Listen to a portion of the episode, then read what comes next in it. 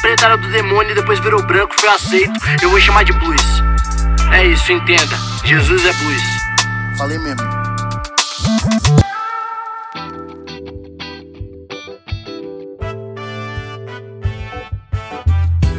Salve, salve, salve, meus queridos irmãos. E eu saúdo com a paz, paz do Senhor. Como é que vocês estão? Aqui é o pastor João Paulo Berlofa chegando para mais um podcast, né, dessa série marota que nós estamos fazendo, chamada Jesus, o Negro Nazareno. É isso aí. Como eu sempre digo, não ouve esse episódio não, se você não ouviu os outros, não faça isso, não, não estrague o trabalho deste simples pastor que tem tentado criar uma rotina, uma didática, um contexto, pelo amor de Deus, tá bom? Mas hoje a gente continua aqui no passo a passo de Jesus. Ontem, ou melhor dizendo, no episódio anterior, nós introduzimos, é, nós de fato começamos o conteúdo do Sermão da Montanha e falamos sobre felicidade versus alegria. Quando Jesus termina o seu discurso sobre felicidade, né, as bem-aventuranças, e isso acontece no capítulo 12. 12 é demais, né? O 12. No versículo 13, ele engata naquele versículo que é super conhecido, quando ele diz: Olha, vocês são sal da terra e vocês são luz do mundo. Ótimo, muito bom, todo mundo sabe o que é sal da terra e luz do mundo. Né? A gente fala que sal da terra e luz do mundo é você sair pregando o evangelho, né? dizendo que Jesus te ama, é você ter um linguajar adequado, é você se vestir de roupas é, é, adequadas, é você ter um comportamento moral adequado. E é isso aí é ser luz e sal. Agora, vamos pensar Jesus falando sobre ser luz e sal a partir do contexto que ele estava falando. Sabe qual é o nosso maior problema? E eu já disse isso aqui. Essa mania nossa de querer ler versículo. A Bíblia não é feita de versículos. A Bíblia é feita de histórias, ok? Então, quando Jesus fala para os meninos, né, para os doze, que eles são luz e que eles são sal, ele está falando dentro de um contexto. Qual é o contexto? Das bem-aventuranças.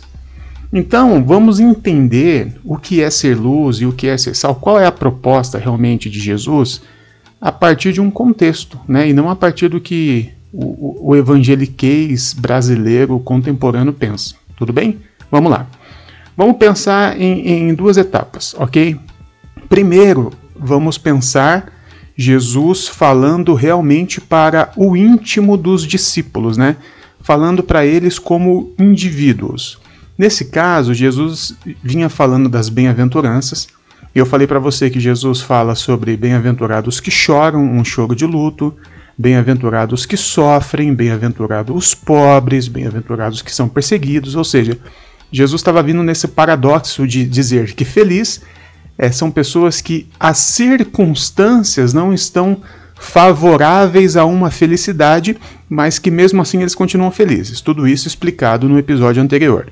Então, quando Jesus vira para os meninos e dizem: Vocês são sal da terra e luz do mundo, ele está querendo dizer que, que, que esses meninos, os doze, que são a referência, digamos assim, da igreja e do que a gente vai fazer depois ao longo de toda a história, Jesus está dizendo o seguinte: vocês são os primeiros que precisam entender isso. Vocês são os primeiros que precisam entender que a felicidade não deve estar nas circunstâncias. Vocês são luz. Vocês são uma referência. A igreja é uma referência.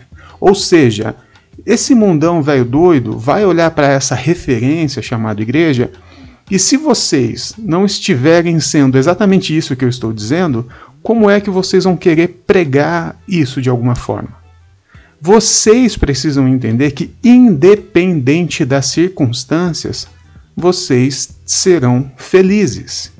Jesus está indo contra uma teologia que prega a prosperidade, contra uma teologia que prega o triunfalismo, porque essa é a nossa teologia que chegou aqui para o Brasil, né? Que Deus vai te ajudar, que Deus vai melhorar a sua vida, que Deus vai te fazer feliz, que para te fazer feliz ele vai te dar um carro melhor, uma casa melhor, uma situação melhor, você não vai ficar doente.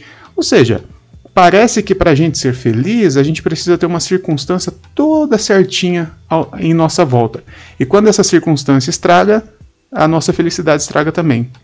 Jesus está falando, não, vocês são luz e sal. Vocês são os primeiros que precisam entender isso. Que ser feliz é um estado de alma, um estado de espírito, é ontológico. E vocês, e isso não pode ser mudado, ser alterado pelas circunstâncias. Então, nesse primeiro momento, eu penso que Jesus está falando realmente para os discípulos, né? Como, como pessoas, como indivíduos. Mas eu também penso que Jesus está falando para os discípulos como igreja. E como igreja agora, não no indivíduo, mas a igreja no coletivo, né? na atuação da igreja na sociedade. A gente vai ver lá para frente o que realmente significa ser igreja e provavelmente vocês vão ficar espantados com a definição.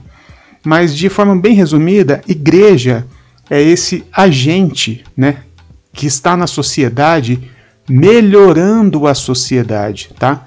Eu vou explicar isso quando a gente chegar lá em, em Mateus capítulo 16. Olha só, o que Jesus está falando para os meninos é: vocês estão vendo a situação do povo aqui embaixo?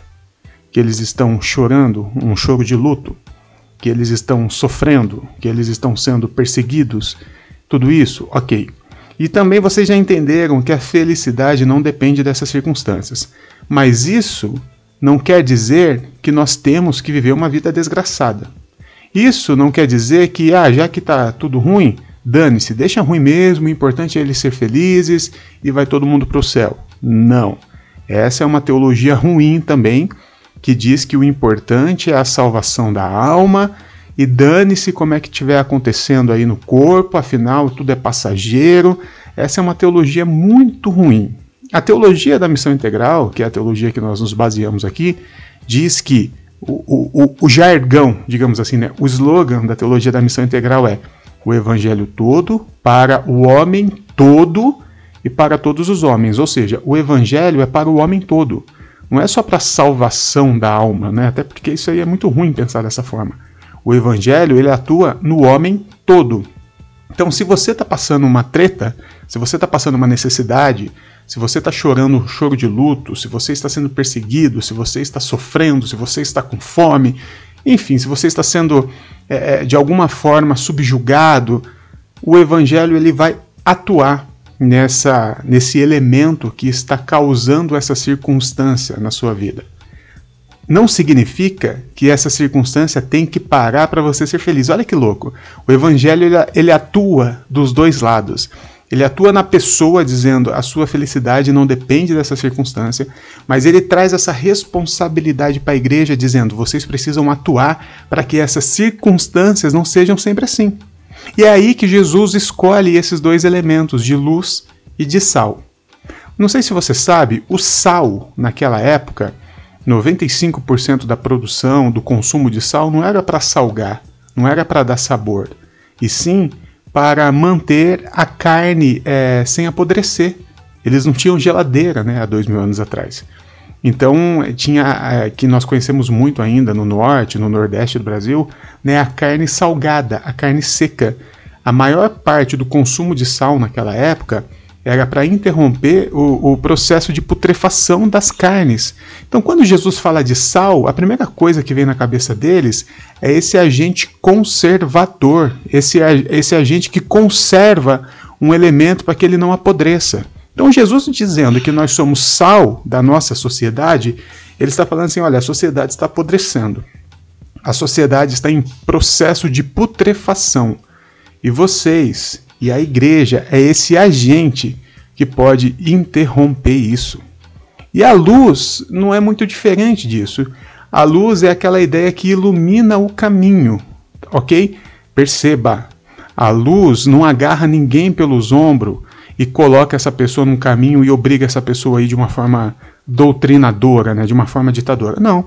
A luz ilumina. A luz traz a verdade. A luz mostra o caminho. A ideia de Jesus falando para a igreja é assim: olha, a parte de vocês é mostrar o caminho, é ser luz, é iluminar as ideias, é ajudar as pessoas a enxergarem o seu caminho. A igreja não está sendo luz, né? A igreja está sendo aquele aquele cara que agarra a pessoa pelos ombros e mesmo sem a pessoa querer, mesmo sem a pessoa enxergar, vai carregando a pessoa num caminho só. Essa, esse não é o papel da igreja. O papel da igreja é ser luz. O papel da igreja é mostrar para as pessoas o caminho, mostrar para as pessoas, é, é, ajudá-las a entender melhor as, as situações, as circunstâncias, iluminar as ideias e trazer claridade. Então, o papel da igreja é esse: ser sal e ser luz. O que Jesus está dizendo para os meninos é: primeiro, vocês precisam entender que a felicidade não está nas circunstâncias. Vocês precisam ser essa referência. O mundão velho doido vai olhar para vocês e falar: caramba, o pessoal está passando um perrengue ali, mas isso não muda o estado de espírito deles. Eles continuam sendo o que eles são, independente das circunstâncias. Eles não têm Deus, né, como esse Papai Noel que fica melhorando a circunstância. Não. Eles são o que são, independente. Cara, isso é legal. Eu quero viver isso aí. E num segundo momento, Jesus traz a responsabilidade da igreja dizendo: olha, vocês são sal e vocês são luz. Vocês precisam agir nesses ambientes para que isso não, não aconteça. E outra coisa muito interessante que Jesus traz no versículo 14, principalmente quando ele fala da luz, é que ninguém acende uma candeia e coloca debaixo de uma vasilha. Ao contrário, coloca no lugar apropriado. Assim ilumina todos que estão na casa. Assim brilha a luz de vocês diante dos homens, para que vejam as suas boas obras e glorifiquem o Pai de vocês que está no céu. E Jesus também fala dessa cidade construída no monte, né? O que Jesus está falando é que a igreja precisa se posicionar nos lugares certos, né? Não tem que acender lâmpada num lugar que está claro. Tem que acender lâmpada num lugar que tem trevas. Se Jesus está falando que nós somos agentes de transformação numa sociedade que está apodrecendo, aonde que a igreja tem que estar, meu Deus do céu? A igreja tem que estar onde? A igreja tem que estar dentro de uma bolha com um monte de igreja, com um monte de evangélico glorificando a Deus? Não. A igreja tem que procurar esse lugar de caos, esse lugar de trevas e, se inserir, e ser inserida nesses ambientes. O maior trabalho da igreja é procurar os piores lugares da sociedade e se inserir lá. E não é abrir igreja num lugar que já foi puteiro. Não é abrir igreja num lugar onde já foi um cinema, tá bom? É ser igreja em meio a esse ambiente. É levar essa luz, esse sal em meio a esses ambientes. Jesus traz essa responsabilidade da igreja se posicionar nesses ambientes. Tá bom? Eu acho que é isso. Eu vou ficando por aqui, tá bom? Eu sou o pastor João Paulo Berlofa, me segue no Instagram, prberlofa, segue também o Inadequados, né? Segue também a Igreja da Garagem, o Coletivo Inadequados, porque a gente está fazendo muita coisa boa por lá, tá bom? Deus abençoe vocês, seja sal, seja sal, seja luz e tamo junto.